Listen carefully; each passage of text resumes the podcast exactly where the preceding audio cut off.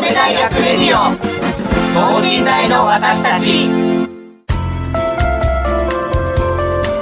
この番組では神戸大学でのキャンパスライフ受験エピソードなど学生パーソナリティが生の声をお届けしていきます。大学関係者による大学の最新情報イベント情報もお伝えします。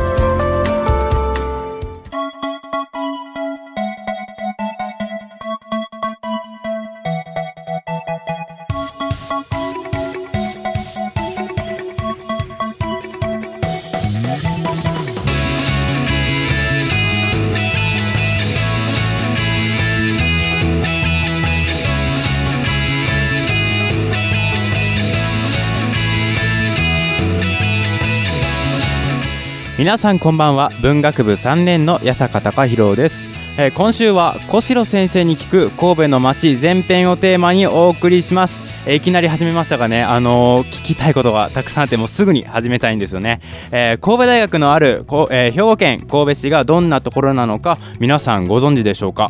まあ、なんとなくおしゃれとか、え、異国情緒があるみたいなイメージをお持ちなのではと思うのですが、え、今回は町や建築に関する歴史などを研究されている、え、計算社会科学研究センター経済経営研究所の小城薫先生にお越しいただきお話を聞いていきたいと思います、えー、では早速この後ゲストの登場です。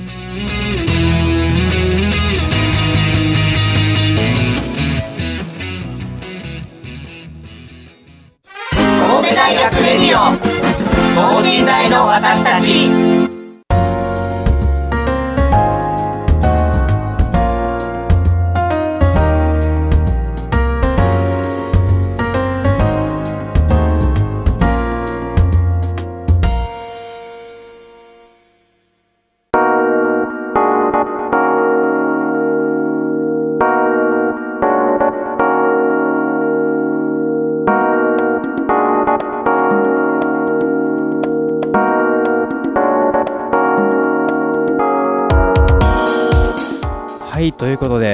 速ですが小城先生、えー、経歴や自己、えー、研究分野などの自己紹介お願いします。あどうも、えー、こんばんは小城です。どうぞよろしくお願いいたします、はい、えっ、ー、と僕はあの工学部の建築出身で、はい、でまあ、その中でも計画系といわれる歴史とか衣装あ衣装のデザインの研究してる分野の中で、はい、えー、歴史分野っていうところにおりまして、はいはい、でそこで、えーとまあ、建築の歴史の研究がその時メインでやってたんですけど、はいはいはい、えーと、その中でも建築史の中でも都市史っていうのがあって、はいはいはい、そこを集中してあの博士論文とか書いて今の研究につながってるというような感じです。でフィールドをその時に神戸にしましたんで、はいはいはい、神戸に詳しくなってったなってなった人 みたいな。感じで、はいはいはい、いろんな神戸市の人とかあとテレビメディアなんか呼ばれて最近街歩きなんかさせてもらったりしてます。なるほど、はい、ずっと神戸の街の歴史を追いかけてい。らっしゃるんですね、はい、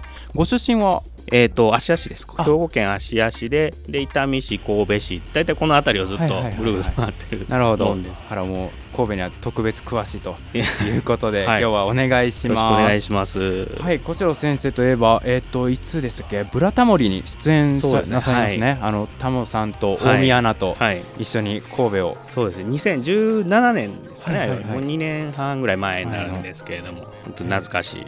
その時はどこをえー、っと、えー、北の神戸市の中央区のあの山手の方の北の地区と、はいはい、あと、偉人館いやいや偉人館じゃなくて、あのー、昔の居留地だったところ、はいはいはい、でそれから港川の付け替えの話なんかとかしましたんで、まあまあ、中央区近くですね。神戸市はもっと広いんですけれども、はいはいはいはい、まあ、中心地だけ回ったというような感じですけれども。なるほど。はい。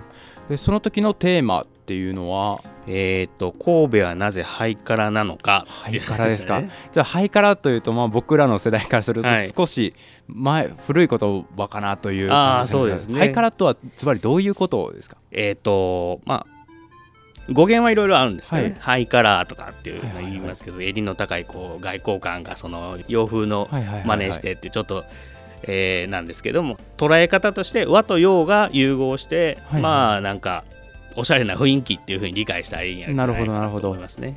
はい。あの洋洋というか、え ー海外から新しいものが入ってきてそ,、れを取り入れた、取り入れた。まあ、日本のスタイル日本のスタイルね。ということでハイカラ。まあ、今の原点になってるもんですね。今の生活の。はいはいはい。洋あそうですね。洋服着たりですね。洋館、まあ、洋館洋間あとスポーツなんかもね。まあ、洋食食べたり洋食食べたりですね。はい、じゃあなぜ神戸は特別、まあ、最初にその洋風化が始まったというか、はい、えーハイカラになっていったそうですね。街ということでいいですね、はいはい。そうですそうです。なんでなんでしょう？それはまあ一応まとめると雑居地っていうものが神戸だけにあったからはいっていうふうに言えるんですね。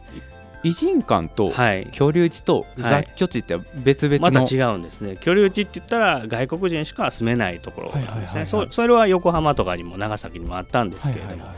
雑居地っていうのは日本人が住んでいるところに外国人が入ってって一緒に住む。隣お隣さんが本当に外国人、はいはいはいその隣が日本人、もう本当にガーッと住んでたと。混じり合ってそういうはい、混じり合って、はい。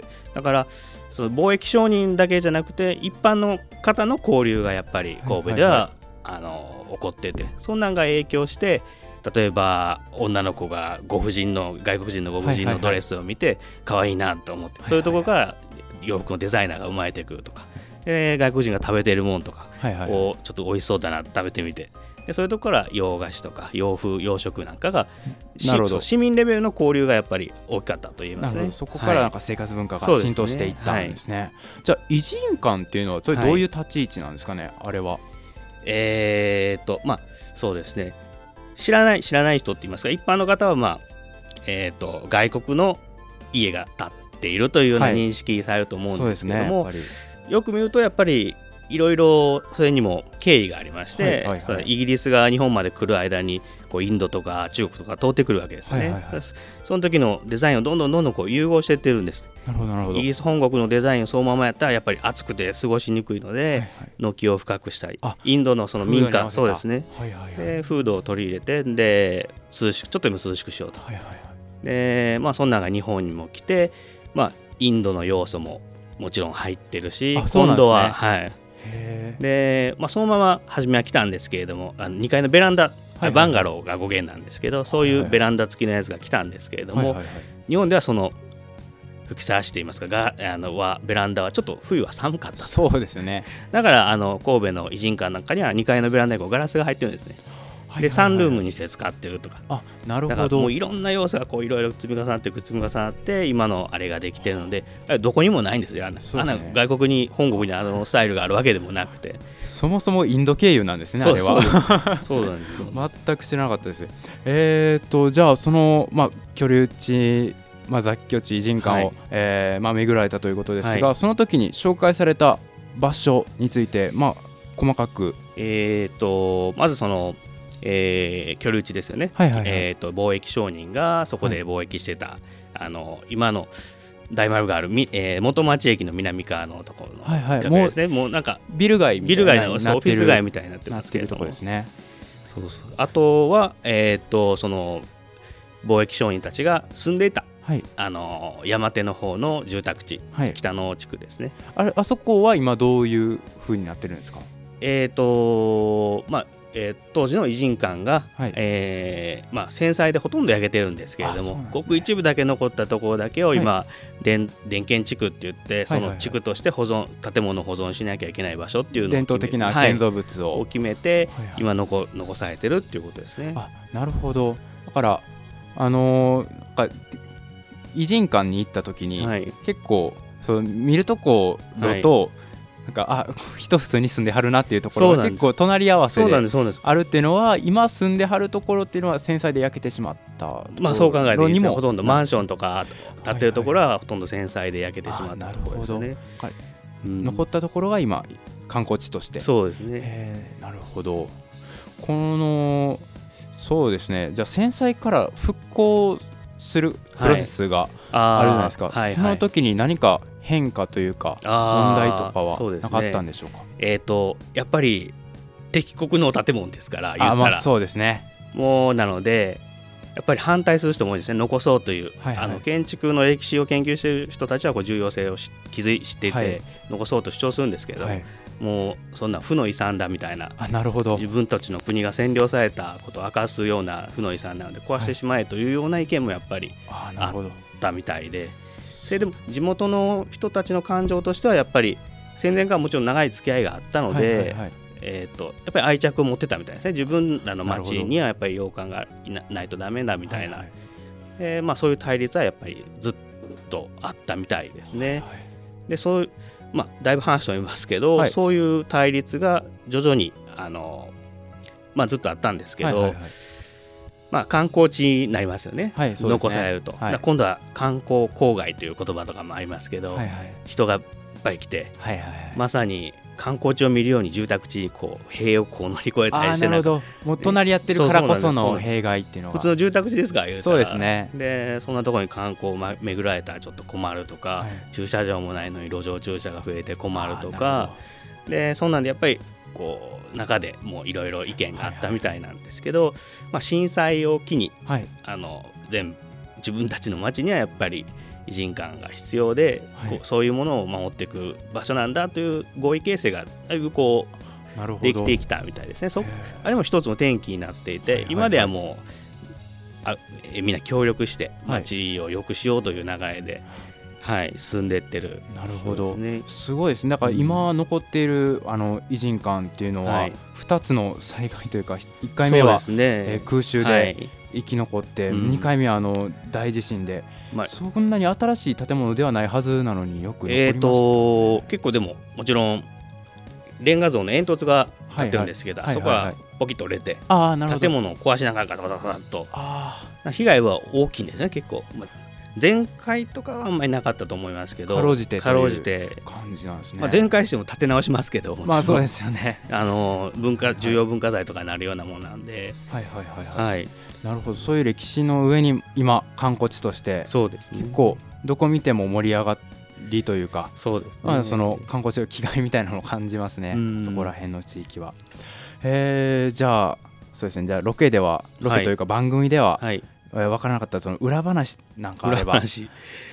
うーん。ございますかね。よよく聞かれるのは、はい。えーっとあれは本当にタモリさんは知らないのかと。はいはいはいはい。は いやっぱり知らないみたいですあねそうですね。何でも知ってる。あのロケ入りする時も、はい。あのあ見たら分かる地形なんかをこう見せないように違はいはいはいはいうルートからそこに入るとかっていう話も分からせない分からせいないようにわざわざ。なんかあの番組の冒頭でもどこに来るかも知らされてない。そうそうそう当日あのペラッという紙見て分かる。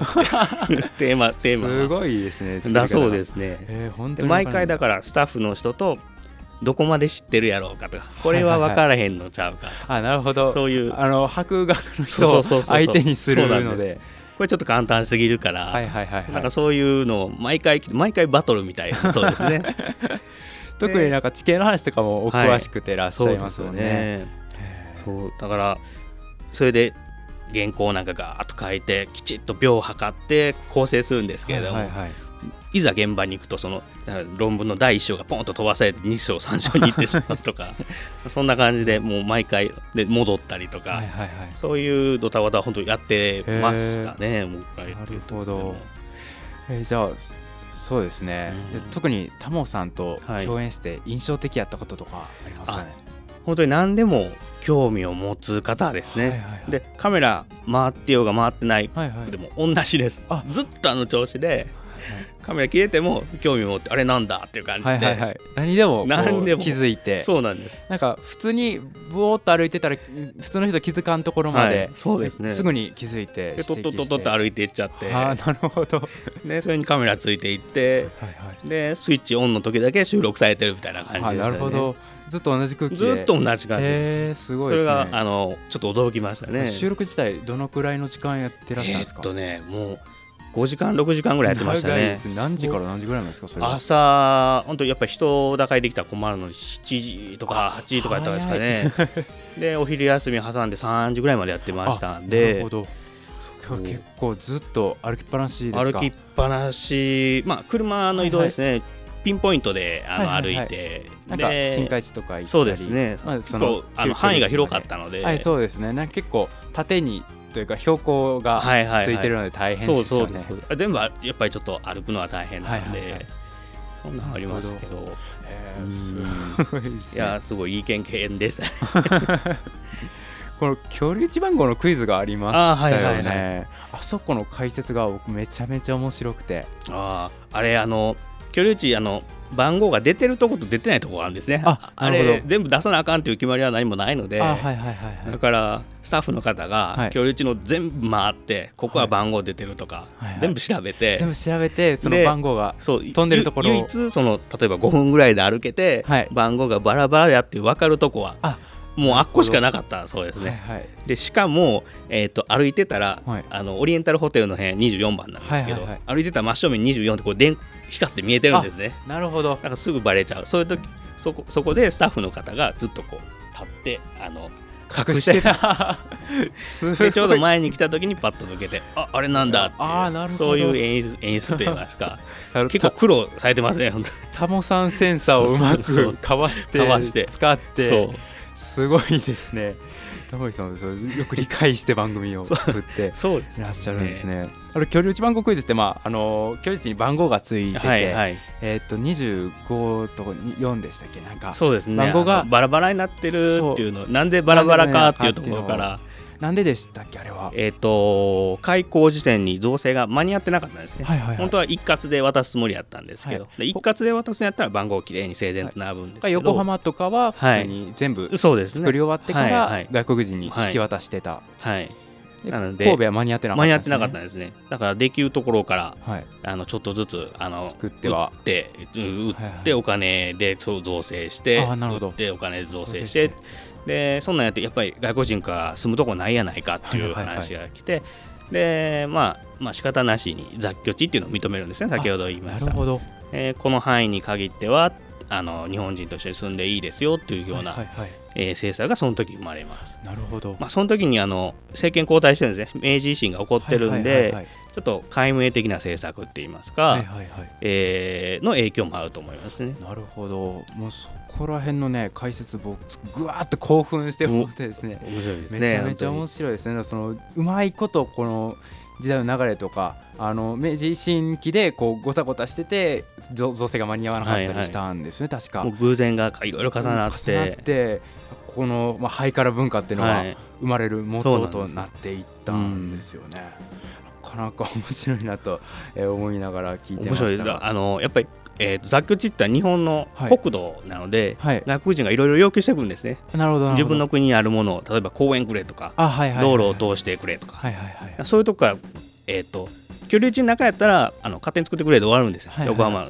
あらそこはもうう日本じゃない。日本じゃないので外もう言ったら外国なんであそこは,、はいはいはい。自分らで勝手にしてくださいってなるんですけど、雑居地は日本の国土なんで日本の制度に対応しないといけないですね、なるほど。その時公園なんかないんですよ日本には、はいはいはい。公園作ってくれって言われてもね。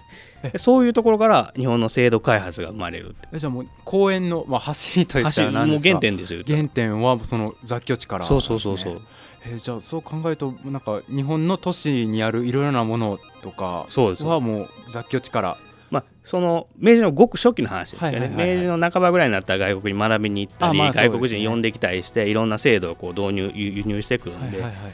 だからごく初期でもごく、えー根幹的な公園であったり地層改正に関することであったり、地方民会地方自治に関することであったり、はいはいそういうげんもう根幹になるようなことがその雑居地っていうものを、まあ、実験場として。まあ文化だけなく社会制度的なところも。外国人がどんどん言ってくるんで。まあそうですね。でその時に兵庫県にいた知事が優秀な人で神田高平っていうんですけど幕末の蘭学者ではい。後に東京大学を作っていくような人なんですけど そういう優秀な人がいて、はい。でもちろん語学も達者で、はい。外国人から直接こう学んで、はい。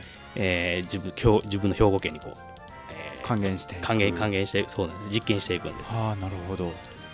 すごいですね。面白いです本当そのありとあらゆるもののなんかプロトタイプというか試験場として雑居地っていうのがあったんですね。うん。面面白いですね。ですね。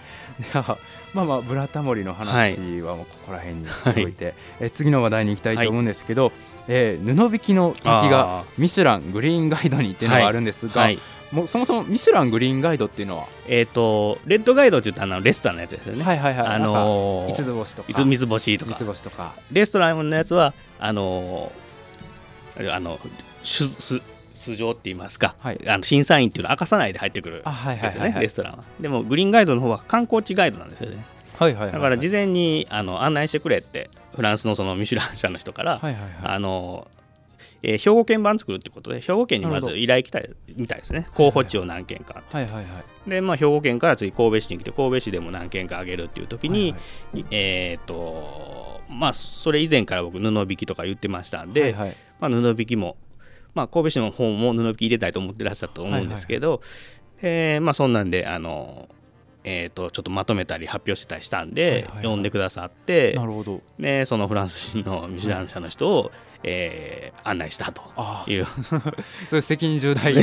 僕一人じゃないですけどねもちろんいろんなあはいはい。方が、あの神戸市の方もいろいろ集まって、はいはいはい何何 5, 5名ぐらいでもはい。う固めて、お あのぜひ押し付け 押し付けてほしいのではいはいはい。おもてなししたんですけど。その時はどういうコースでえー、と布引き、えー新神戸駅待ち合わせでしたっけね、はいはいはい。はい新神戸駅からずっと上がってって滝の方まで上がっていって、はいはいで滝のど、えー、ふもとにお茶屋さんがあるんですけどそこで、はいはい。はいあのランチしながら、はい。あのプレゼンすると。あなるほど。いうような感じで。風情があります。ね そうなんです。そこもあの公演そのえー、と先ほどあの日本で最初に公演できましたって言いましたけれども、その布引きの滝もその時に一緒に公演になってるんですね。あそうなんですか。そうなんですだからその知事が偉くてはい。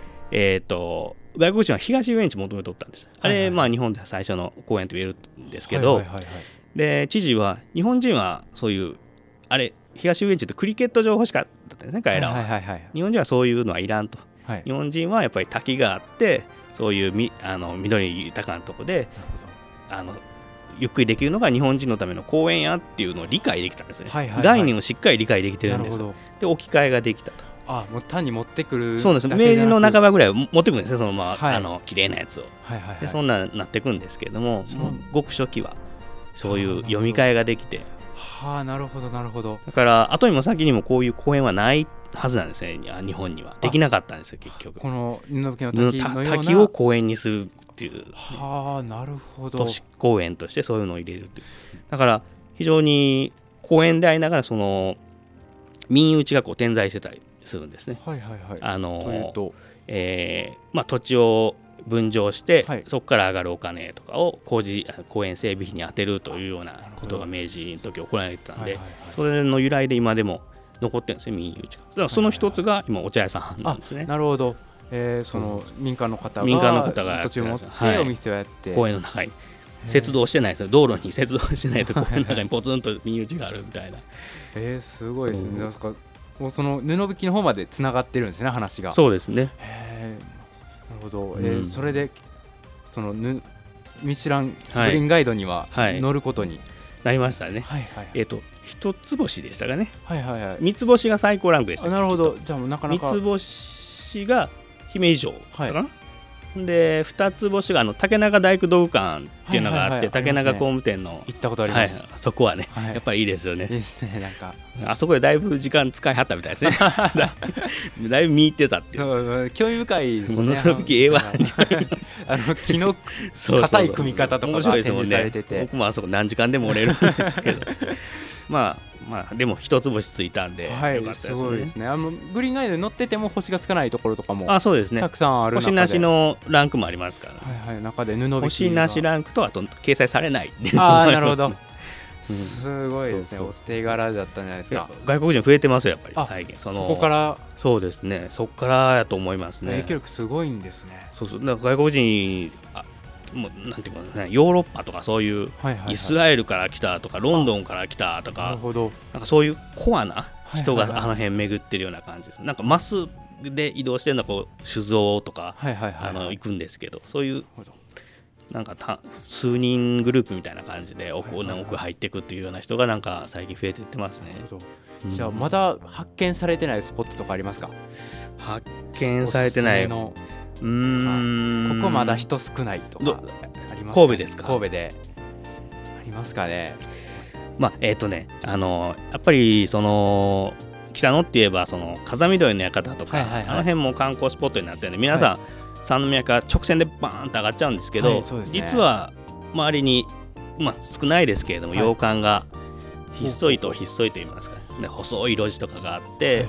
えー静かに生活立ってるっていうそういう風景もあるのでそこ実際人が住んでらっしゃったりは？そうですね。実際外国人の方がまああだ住んでらっしゃったりするんですけどまあそのさワイワイ騒いでいくところじゃないですけど、あはい。観光地気分で行くところじゃないですけどまあそういうところに入ってって行くのも、はいなるほど、はい、しっとりとした。そうですね。まっすぐ上がらずに、まあ、東西にこう移動しながらゆっくり上がっていったら、いろんな風景がなるほど。北野でも楽しめると思いなんます、ね。か建築にも違いがあったりはえーっとまああの時代によって明治の建築から、はいはいはい。えーっともちろん現代の建築まで。はいはい。え安藤忠雄さんってご存知だと思いますけど、北野に十数件もあの現代建築建ててるんですねあ実そうなんは。ですね。全然知りませんでした。そうです。しかもあのほとんどレンガ張ってるレンガ張りです、はいはい。周りのあのやっぱり環境に合わせてる感じが、はいはいはコンクリートの打ちっぱなしでパキーンって壁立てるようなことはさすがに安藤さんもやってないな え ー。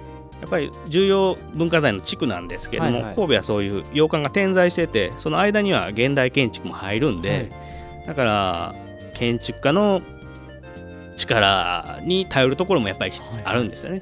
き規制で例えば街道沿いのやつやったらそのパターンが決まっててこういう通りに作れっていうふうに言えるんですけれども、現代建築も建てなあかんところなので、はい。昔の門を建てるっていうのはまずないんですね。あなるほど。め明治のものをそのままはいもっぺはレプリカで建てるっていうのはやっぱりあれはやったらあかんことですよね。あ。そうなんですね。うんやっぱりきっちり分けないとあ、はいはい。のーまああのーオーセンティシティといいますか本物感が薄街と全体の本物感が薄れていくので分けないといけないんですけれどもやっぱりあの建築家も配慮してボリュームをこう抑えたりしてまあえー、とそういうので街のな街並みが守られてっていうところなんで、はあ。そういうのはもうまた見どころやと思いますね。はい。あの昔古い建物を見るだけじゃなくて、どういうふうに街を作ってきてるのかっていうのを。変わっていった様子なんかも巡っていけばそう分かると思いいますね。こ。こら辺がこの昭和の建築うん、そうですねがあったり。とまかあ、せあの戦災で焼けたとかもマンションボコーンと建ってますから、はいはいはいはい。ここが戦争で焼けたとこやなとか、あなるほど。そういうの分かると思いますね。あなるほど。だから、うん。そのメインストリームだけでなくそうですね、いろいろ回ってみて、えー行くのもあの楽しめるんじゃないかなと思います。なるほど。ありがとうございます、えーじゃあ後編の方も、はい。ぜひぜひまだまだ魅力的な、えー紹介なさると思うので、はい。よろしくお願いします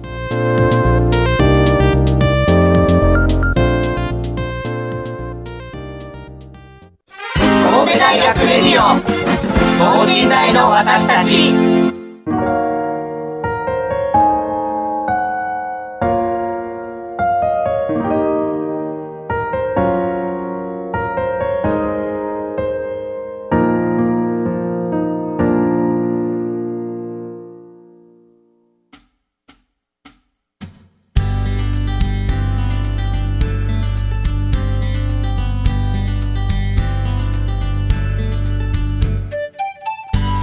はいということで今週は小城先生に聞く神戸の街前編をテーマにお送りしてきましたがいかがでしたでしょうか、えーすごい楽しかったですね。もう気分はもうすぐ巡りたいという感じで収録もねここからお出かけしてできればいいんちゃうかなって思うぐらいなんですけれどもえさすがねあのブラタモリの案内人といったところでしょうか。もうどんどんいろんなねまあ、大体見える魅力っていうのは観光本とか、えーまあそれこそ、えーなんとかの館風見鶏の館なんか、えー巡っていったら分かると思うんですがその、まあ、そこから見えてくる歴史の、まあ、紐解き方ですね、えーまあ、例えば先すぐ先、えーあったように、あのーまあ、ここ高層ビル建ってるからこう一度は焼けてるんだなとか、いろいろ分かることがあって、えー そうですね、あのー僕北野にあ高2の時のクリスマスにカップルを何組いるか探しに行ったことが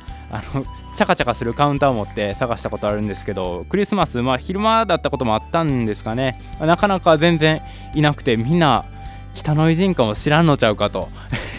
ちょっとヒヤッとした思い出があるんですが、まあ、これを聞いた方これを機にねデートスポットとしてもちょっと行きながら、ま、うんちくを 垂れながら行ってみても面白いんじゃないでしょうか、えー、ということで今週は八坂隆弘がお届けしました。次回の後編もえまだまだ、えお話掘ってみたいと思うのでぜひ聞いていただけたらと思います、えそれではまた次回。さようなら。